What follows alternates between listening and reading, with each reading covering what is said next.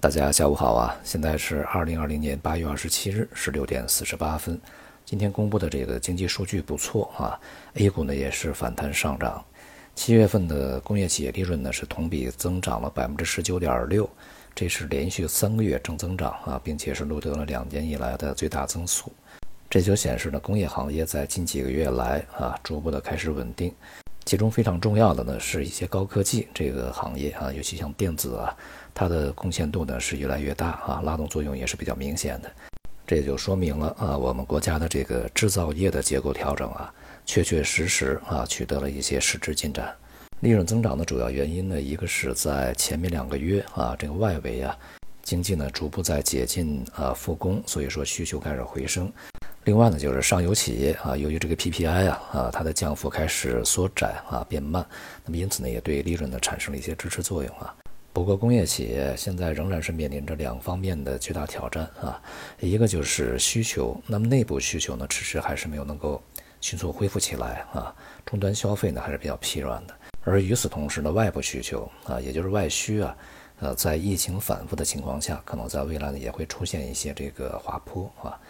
这是在这个接下来时间里面的非常大的不确定性。第二点挑战呢，就是现在企业的现金流状况还是非常不乐观啊。一个呢就是前期啊，它的收入啊是非常低。那么另外一个呢，就是应收账款呢现在增长的幅度比较快啊。这其实呢也是与这个终端需求啊还是比较疲软有关系啊，导致中下游它的收入和利润呢现在不乐观啊，因此呢也就造成一些回款啊它的拖欠呢或者是实质啊。从而呢，形成这个相对来讲啊，中上游企业的一个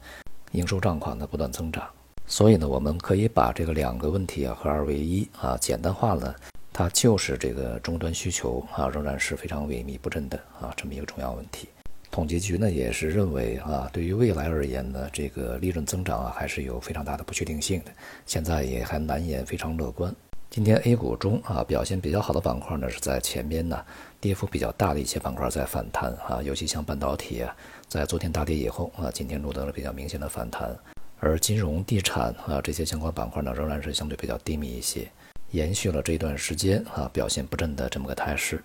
近几天呢，这个在南海方面啊也有一些事情传出来，对于这一地区的安全局势而言呢，现在还不用太过担心啊，两个大国之间呢。呃，应该说啊，还不至于打起来。即便是一些小的冲突和摩擦呀，也都是双方尽量去避免的啊。不断升级的这个态势呢，当然是集中在非军事层面的。比如说啊，又有新的二十四家企业呢被制裁啊。那么从当前这个局势来去推断呢，有利于我们这边的做法呢，其实是尽量的不把事情呢去升级到一个非常高的高度啊，也就是我们这边的尽量去采取一些缓和的态度。说的更直白一点啊，就是这个不上当啊，不给对方的送礼物。从外围市场看呢，近段时间也是走势分化比较明显啊。在今天亚洲市场也是涨跌互现啊，恒生指数呢下跌了零点八三，而这个欧洲股市开盘以后呢，也是有所下跌啊，现在是接近百分之零点六的下跌。而隔夜的美股呢是再创新高啊，虽然说幅度非常小，并且呢交投非常谨慎。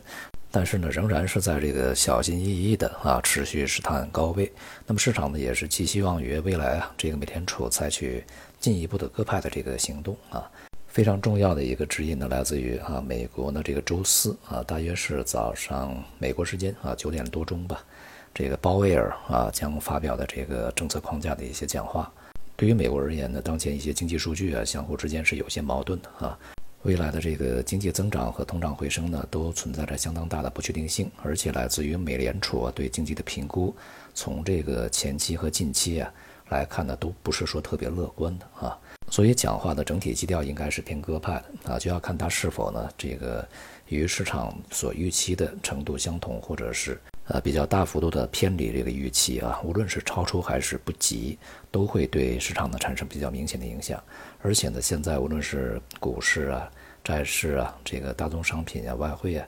都在等待着这样一个这个降化结果。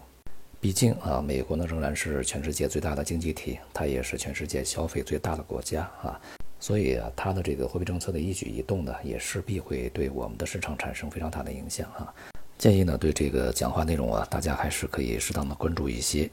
尤其是对一些这个短线、中短线的操作而言呢，扰动还是比较大的啊。而市场呢对于这个结果的解读啊，恐怕也会是比较复杂而多方面的。呃，在这个过程中啊，这个各种逻辑看起来呢都讲得通，就看市场呢最终去选择哪一种啊。对于这个中国 A 股而言呢，距离八月份结束呢还有两个交易日。显而易见的是呢，现在市场啊仍然是在区间里面进行整理。而更加显而易见的是呢，我们除了对于一些这个行业板块重点的啊，这个持续的进行中长期关注和介入以外呢，